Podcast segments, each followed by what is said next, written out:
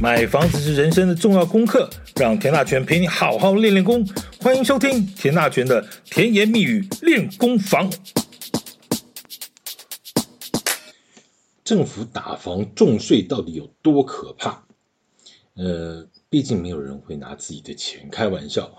今天就想跟大家聊一聊政府这一年来的这个各种打房政策，呃，尤其是税的部分哈。到底对房地产市场造成了什么样的影响？那今天也会跟大家分享一些数据啊，很统计的分析，你就会发现，其实房地产市场的变化真的很快哈，一个月甚至一个季度就会有着非常大的变化哈，再加上各项房地产市场的一些资讯越来越透明，速度越来越快。以往市场很在乎什么未来趋势分析啦，现在其实完全赶不上这些市场动态的变化，因为市场其实一直在动态的变化哦。其实个人是颇为有感哦。我想先跟大家聊聊市况吧。嗯，前几天和几个朋友聊起最近的一些市场状况啊，好像似乎感觉大概也许好像还 OK 啊，好像还 OK。当然，这个要从不同的角度来看哈。那个预售屋市场和中古屋市场真的是两码事了哈。而且北中南的状况，甚至同样是北部啊，什么台北、新北、桃园也都不相同。那中部呢，又是完全的不同的一种氛围。啊南部的台南和高雄，呃，其中的蛋黄区、蛋白区更是一码归一码哈。房地产。就是这样子一回事，啊，根本没有什么天下大一统的论述了啊，更不可能说什么从台北看天下，什么全台湾房价预计涨几趴，可能跌几趴这种讲法，严格说来啊，这根本没有事实的根据啊。啊，如果闲着呢，听听就好；如果没有空，老实说，连听都不用听，你忙去吧哈。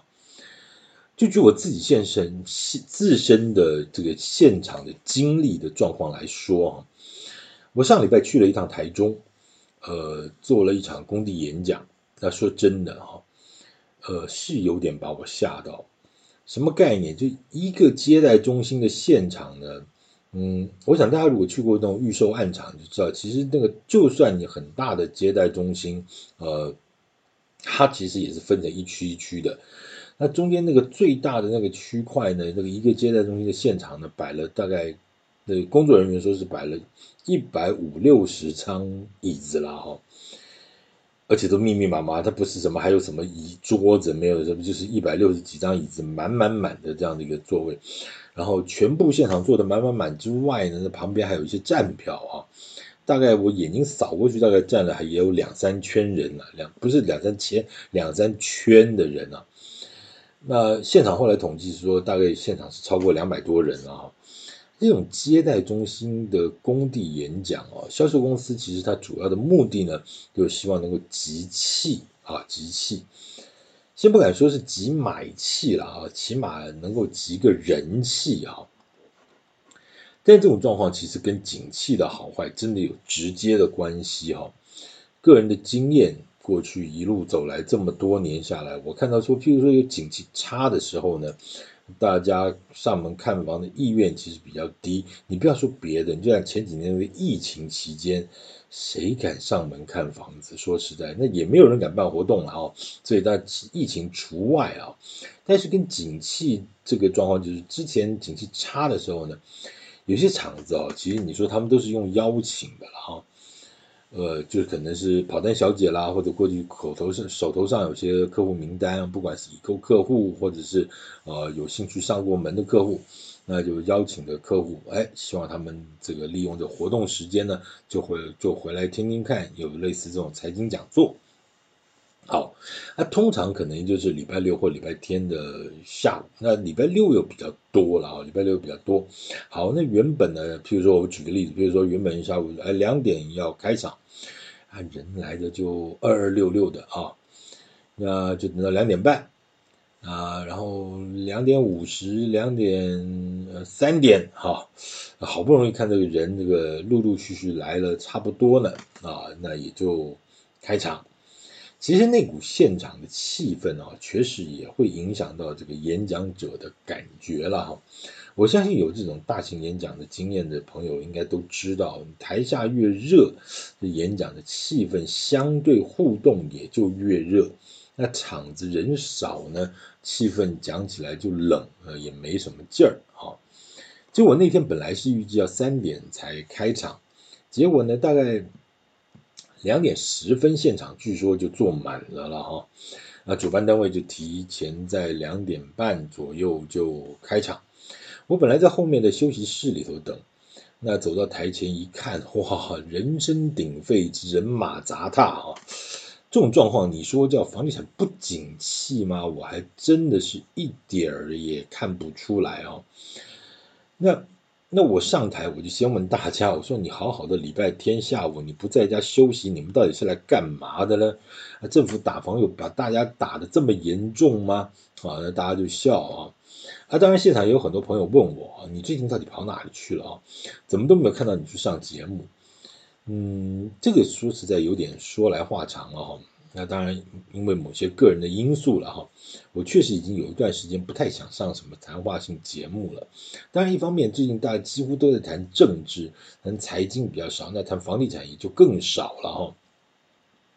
那谈来谈去，也就是说，啊，什么房价会不会涨，会不会跌？我觉得这种东西也没有什么好谈的了。说实在，那一方面也是因为自己的案子呢，最近其实也真的有点忙啊，一天到晚呃要开会。啊，跟建筑师开会，跟什么各个相关单位开会啊？那这些开会会议的时间呢，常常就跟一些录影的时间就撞到了。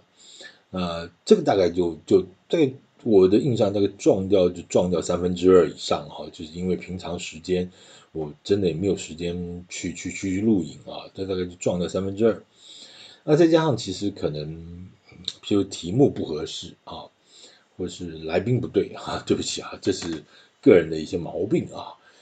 题目不合适的原因就是，嗯，因为很多的谈话性节目，他们可能就是从媒体上抓两篇新闻，然后就要你去解释啊，你的你的看法。那其实其实很多这些就你就照着念一遍，其实也就可以领通告费了。那我觉得我我不太想去做这样的事情。那是说来宾不对，就是当然有一些刻意的，呃，他是为了要呃出名的一些来宾，那我觉得我我就让他去秀吧，我就我就不用跟他嗯去去互相帮衬了哈。那我觉得这个这个其实很抱歉，是个人的一些毛病哈。那这些节目通告呢，我真的是有些这种能推我就推了啊。那另一方面还是有一个原因了，是因为自己年纪稍微真的是大了哈，这个记性越来越差，这个已经是超过五十岁以上的老翁了哈，这个反应也变慢了啊。常常很多要讲的内容呢，其实话到嘴边呢就忘了啊。说真的，那我是真的打从心里头佩服那些每天要上好几个谈话性节目的那些名嘴。我从政治谈到财经，从 iPhone 谈到特斯拉，哇！天上飞的知道一半，地下爬的全知道啊！二十年前的事情，他就在事发现场那。昨天下午呢，谁又跟谁见了面，谈了什么东西呢？他口袋里也掏得出所谓第一手的内幕消息啊！这实在太厉害了，而且真的每天呢，还真的有那么多故事好讲吗？我说实在，我承认我不行哈，我真的没有办法。我对于我不熟悉的事情呢，我真的开口都都不敢说真的。那不扯这个了，不扯这个。好，我今天其实想跟大家聊聊我最近看到这条新闻，因为其实跟朋友在聊天的时候，就发现到说，其实诶，很多讯息传达出来之后，怎么会发现造成很多认知上的落差？那就变成说，大家在看新闻或看一些讯息的时候，其实真的是有些解读的角度的问题啊。嗯，那我今天就想举一条这个新闻，其实这也蛮重要的啊，因为它跟整个房地产市场的气氛呢有很直接、很直接的关系啊。啊，简单的这条新闻呢，其实可以看出后面其实有一大篇的文章了啊。好，这条新闻的标题这么讲的啊，投资客真的有抛售潮，Q2 哈第二季。第二季房地合一税重税增三成，增加三成了啊！你看到这样的标题，你会觉得说这个房市好还是不好？哎，投资客抛售，哎，怕了吧？打房果然有效啊！但你再看后一句哦，叫做第二季 Q two 啊，第二季房地合一税重税增加三成啊，这什么意思？这是好还是不好？那我们就来解读一下这个新闻的背后的意思啊。这条新闻是这么写的哈，平均地权条例七月上路呢，投资客真的有抛售潮。财政部公布最新的房地合一税的细项哈，在今年第二季的成交件数呢，比上一季增加五千五百八十五件啊，其中五年内短期脱手的科三十五到四十五趴的税率和的件数和金额呢，都季增约三成啊。各位知道啊，这个平均地权条例后来就有改成，就是说。比如说，本来一年之内四十五趴啊，二到五年呃不呃二第第一年四十五趴，第二年这个呃三十五趴啊，然后五年以上啊就二十趴。那后来改成呢，第一年、第二年都是四十五趴啊，第二到五年呢啊叫做三十五趴。反正总而言之，是税变重，时间拉长了哈。税倒没有变重，就是时间拉长了，就让你要持有时间就是。必须要就是拉长，否则你就短线炒作。以前所谓的短线什么概念？一年之内叫短线，现在他把你拉到两年之内都算短线了啊、哦，甚至说三十五趴的重税，拿了五年之内都算是这种重税了啊、哦。好，所以说就是刚刚讲了啊，就说这个其中短五年内短期脱售这个重科三十五到四十五趴税率的案件和金额都季增三成。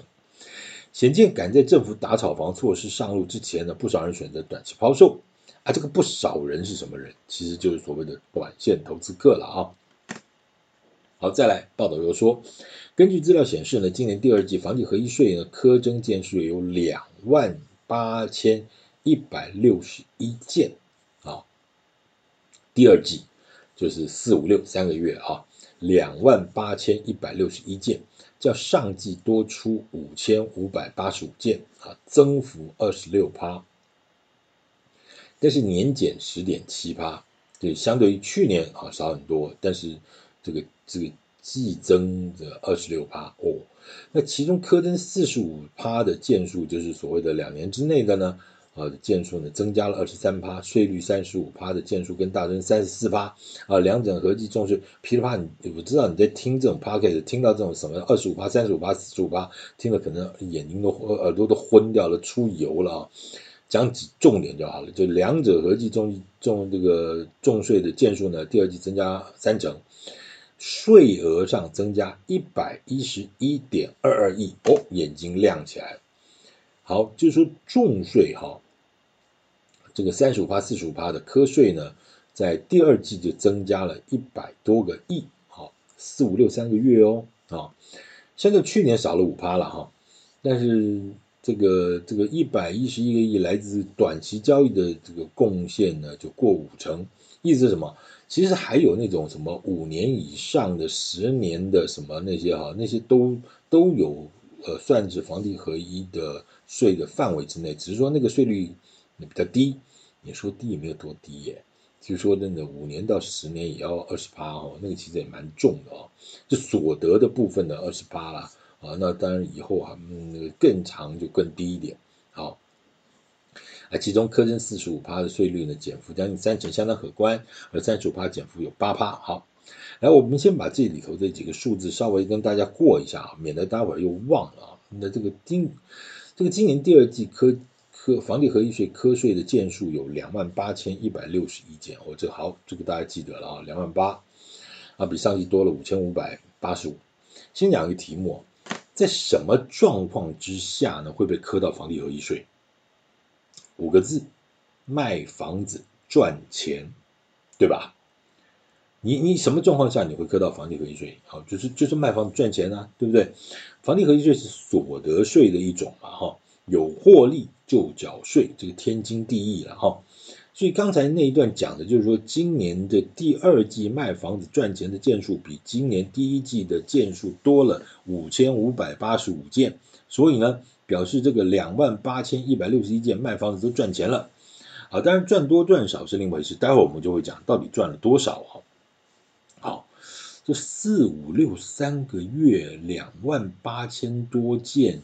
呃卖房子的都赚了钱。好，再来哦，好，适用四十五趴税率，也就是两年之内交易呢，叫第一季增加了二十三趴。适用三十五趴呃趴税率的，在两至五年内交易呢，叫第一季增加三十四趴。这两个短期的重税就贡献了一百一十一个亿啊，大概这样子了解了哈。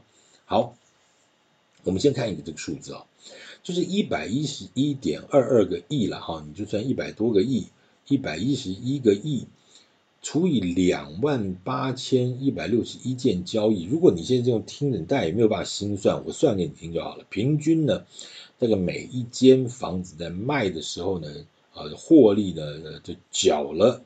三十九万四千九百四十三块的税，这叫房地合一税，哈，嗯，大概就四十万吧，哈，就这三十九万四千九百四十三，大概你你就算三十九万五，或者我们就算个四十万好了，哈，因为这篇报道里头没有明确的再去细分说，到底这个两万八千一百六十一件里头有多少件是交四十五趴，有多少件是交三十五趴的，所以我们就算个平均数，叫四十四十趴好了，哈。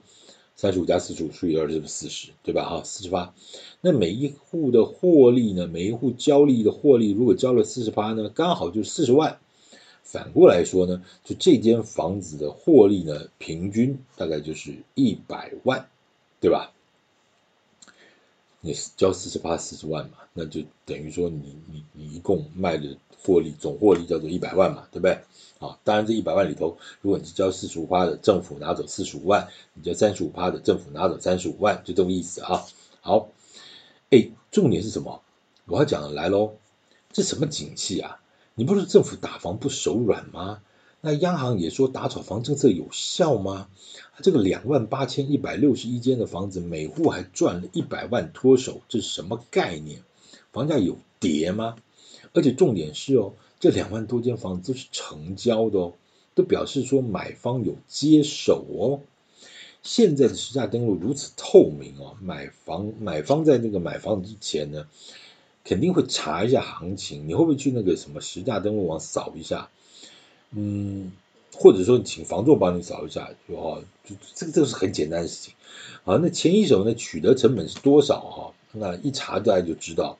而我明明知道你前一间的房子取得呢，卖给我，你加了一百万，哎，那我还愿意买，那就代表什么意思？那表示买方这个对未来这间房子的未来还是看好的啊，否则什么加价一百万，你卖你的，我才不理你嘞，我管你加一百加一千的，对不对？我我根本不理你，我就看你能撑到什么时候。好，所以买方接单，这是一个重点哦。买方接了单，这是一个重点。好，当然，这两次也突破了一个，呃，也凸显了一个很重要的讯息，就是什么？大家以前都以为说这种所谓的短线投资客啊，就炒作房地产可以赚很大，其实没有哦。你从刚才数字看出来，账面上赚一百万，他就出场喽。房地合一税缴完呢，也才赚了六十万，这里头还要再扣掉什么中介服务费啦，一些有的没的什么费用、代书费、手续费，不啦不啦不啦，这些再扣一扣，可能实拿到手上了不起，大概就是五十万。哦，一间房子来回，我刚才讲不是短期内吗？对不对？搞个两三年、一两年，你就只能赚五十万。老实说了，其实也没有多么。了不起的暴利了，再再难听点，你也没多大出息了哈。我不知道这个，因为我不懂股市啊，所以我不知道说这个这笔钱，如果你在股市里头做当冲，哪一个比较好赚哈？呃，搞了个两三年，赚了个五十万，嗯，也也也是不错了哈，也是不错了。好，但是如果我不知道买台积电会怎么样了哈。好，嗯，但是这里头还有一个重要的讯息就是什么？这两种短期交易的税收金额是一百一十一点二亿，相较去年减少了五趴，而交四十五趴重税的呢，在去年减少了三成，哎，很重要哦。那叫三十五趴重税的，较去年减少了八趴。我要讲什么？交四十五趴重税的，就是在两年之内交易的呢，相较去年减少了三成。表示市场这种短期炒作的比例确实有在减少，整体说来哈，市场真的是有比较健康一点。我真的觉得啦，我个人是觉得，其实这种炒作的方式，我个人也非常十分的不认同。我相信，嗯，稍微了解我的朋友，大概从我以往到现在的论述里头，我对于所谓的短线炒作，其实也是非常的、非常的不无法认同了哈，甚至非常的，我也我不能讲负面啊，不能这个造口业。我总而言之，觉得我觉得。我我我基本上是不太认，非常不认同这种戴个帽子，什么买个红单，怎么赚个十趴，我我没有办法接受哦。好，我们刚才讲啊，就市场稍微健康一点，那这个数字背后呢，倒是有一个令我惊讶的数字。数字背后的故事呢，其实数字背后的数字其实有蛮令人惊讶。刚刚讲哦，第二季是全国适用三十五趴、四十五趴。的这个重税的房地产交易的案件一共是两万八千一百六十一件。那你知道第二季就是啊，第二季四五六三个月全国不动产的交易件数是多少吗？今年四五六三个月全部加起来，全国全台湾的不动产交易件数才七万四千六百五十一件。来哦，心算一下哈。什么概念？七万四千六百五十一件，不到七万五，啊，不到七万五。那刚才的讲说两万八千一百六十一间，二八一六一除以七四六一，就两万八千多间除以七万五千间，多少趴？三十七点七趴，三十七点七趴，这是什么概念？第二季房地产市场的总交易量，光是短线投机客、投资客出场哦，就占了三十七点七趴，那真的是抛货潮哦。你可以看出来，这个比例非常非常高。当然，其实没有办法去统计说那个七万多间里头有多少是赔售哈，那因为它没有交房地合一税，对不对？有多少是自用的哈，是首购的，是什么什么第一次产权登记，那个都没有办法去细项去分析。但总而言之，你就看到的说，投资客出场呢，那当然有获利的，啊，就高达三十七点七八。当然，这就是我们一。最前面讲就是没有人会跟钱过不去了哈，不管这钱赚的辛苦还是不辛苦，你中了乐透那也不容易，好不好？那个没有人会跟钱这个过不去。与其你交一大笔税给政府呢，大家宁可还是落袋为安啊，这些钱能干什么不好啊？拿去缴税，你又没有奖状可以发的哈。好，我们刚刚回来讲，第二季的投资客出场占了。全部总体的这个成成交量，不动产交易件数三十七点七八。那第一今年的第一季是多少？刚才报道里说，第二季的两万八千一百六十一间，比第一季增加了五千五百八十五间。也就是说呢，今年第一季的短线出场的买卖移转动数呢是两万两千五百七十六间。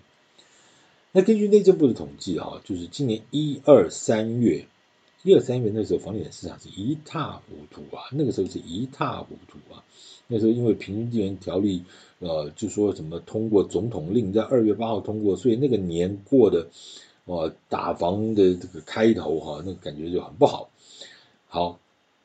那今年一二三月的整个不动产的，而而且里头还有过年，对不对？大家也知道，过年农历年期间的这个房地产市场基本上也是放长假的哈，所以整个的成交量相对来说是少很多的。那是多少呢？是六万四千三百九十一间，大概不到六万五，大概不到六万五了哈。好，刚刚你知道就是说第一季的短线出场的这种买卖一转动是两万两千五百七十六，两万两千五。那总的不动产成交的栋数是六万五不到，除一下多少？三十五点零六。哦，这个是市场总交易量的三分之一哟，三十三趴，对不对？就三分之一，三十五点零六，表示什么？表示这些短线投资客呢，其实一看苗头不对了，其实从第一季就开始跑了。好，就是第一季就开始跑了哈。那个苗头不对，其实他们那个脚底抹油跑得可快了哈。那跑掉了好不好？老实说，我个人是觉得挺好的了哈。其实房地产真的不应该被当成这种短期炒作的这个工具了哈。好，所以刚刚讲到第一季是三十五点零六趴，所以很多短线投机客苗头不对，就第一季就跑了。我管你过什么年呢、能够落袋为安啊，就落袋为安。第二季是三十七点七趴，继续跑啊。那有个重点就来了，七月一号呢，这个就是平均地权条例就上路了啊。那这件事情其实你就说等于关门了吧哈，或者把水龙头给关了啊，你投机客你就不要跑了。好，那那那接下来就值得观察喽，就是在这个七月一号平均地权条例修正案正式上路之后的七八九三个月的变化。这三个月的不动产买卖移转动数已经出来了，是七万九千八百一十二，七万九将近八万了哦。先讲哦，第三季的数字已经比第二季和第一季都增加了。第一季不是六万多吗？第一季是六万四千三百九十一，第二季是七万四千六百五十一。那刚刚讲的第三季多少？七万九千八百一十二，将近快八万了哦。第三季比第二季大概增加了五千一百六十一间，就大概增加五千多间。为什么？为什么？其实这个就很简单了，这个就是就是就是什么概念？就是说，第八月一号有上路一个叫新青年安心成家专案，对不对？大家都知道啊，我们之前也聊过。我们先讲，如果这些短线投资客在上半年都跑光了。好，譬如说第一季跑了三十呃三十五趴，第二季跑了三十七趴，你来不及跑的呢，那一种呢就是硬着头皮把房子继续养下去，没没办法，你跑不了啊。那你记不记得之前还有这个央行讲说第二间房要什么只能限贷七成，如果你又养的成本变很高，利率又上涨，贷款又交不下去，那怎么办？你只有一件事情，就是如果你买的是预售屋，你只好跟建商解约，对不对？好，那否则你就继续养吧。那以前原来讲说，你这好吧，就就每个月交个三万五吧，四万二吧，就这么交吧。你。你如果口袋够够深，当然也就不是问题了哈，当然也就不是问题。你要限贷七成，反正我本来就很有钱，我就就就准备两千万来养这间房子，那也不是问题啊。就但对有钱人来说，什么都不是问题哈。他有钱人可能担心的就是说我钱那么多花不完怎么办哈？我真的希望哪天能够过这种日子哎，其实也不好哈，对不对？有钱人还是担心有钱买不到的东西。有钱人最怕什么？有钱人最怕。有钱也买不到东西，改天让我体会一下这种感觉，好不好？啊，好，我不知道你想不想体会这种感觉。好，来，好，再来。刚讲一种是硬着头皮把房子养下去，好，那另外一种呢，这算一算，打打算盘就发现不太 OK，算了，我就认赔杀出，就少输为赢。当然，对后者而言呢，卖房子如果没有赚钱呢，其实你也就不用交什么房地合一税了。这一来一回的微妙变化，其实就很有意思了。好，我们刚刚讲了，而且八月一号上路了一个新青年爱心成家购屋专贷款专案，大批的首购族呢又进场撑盘，对不对？接下来数字就肯定会有很大的变化了哈，因为对该跑的上半年都跑了，下半年有一群年轻人。啊，这个这个利用的什么一千万的贷款额度的八百八百万贷款额度变成一千万啊，一点七七五八的这个呃低的利率啊啊，买了很多的新城屋啊，买了很多快要交屋的预售屋啊等等这些。哦，把这几个月刚才讲了哈，这个第三季的数字已经反映了，它比第二季多了五千多户了。那这个第四季会不会有很大的增长？哦，这就很有意思了。如果说今天投资客跑了，自助客、首购客进来了，那整个的量又撑盘又起来了，那后面又有什么样的变化？到时候我们如果再看看财政部这个房地合一税的一个统计指标，你就知道，哎，那就有不同的味道喽。啊，那整个市场就进入质变喽。就量变带动质变，哇，这个就精彩了哈！所以今年第四季，你不要以为只有选举好看，其实房地产市场在这样的这个淡淡的变化里头，其实那个里头学问也有很大很大。至于分别代表什么意义呢？就由小弟呢后续进一步的追踪观察，再跟各位做报告了。感谢大家的收听，请继续关注田大权的甜言蜜语。练功房。谢谢。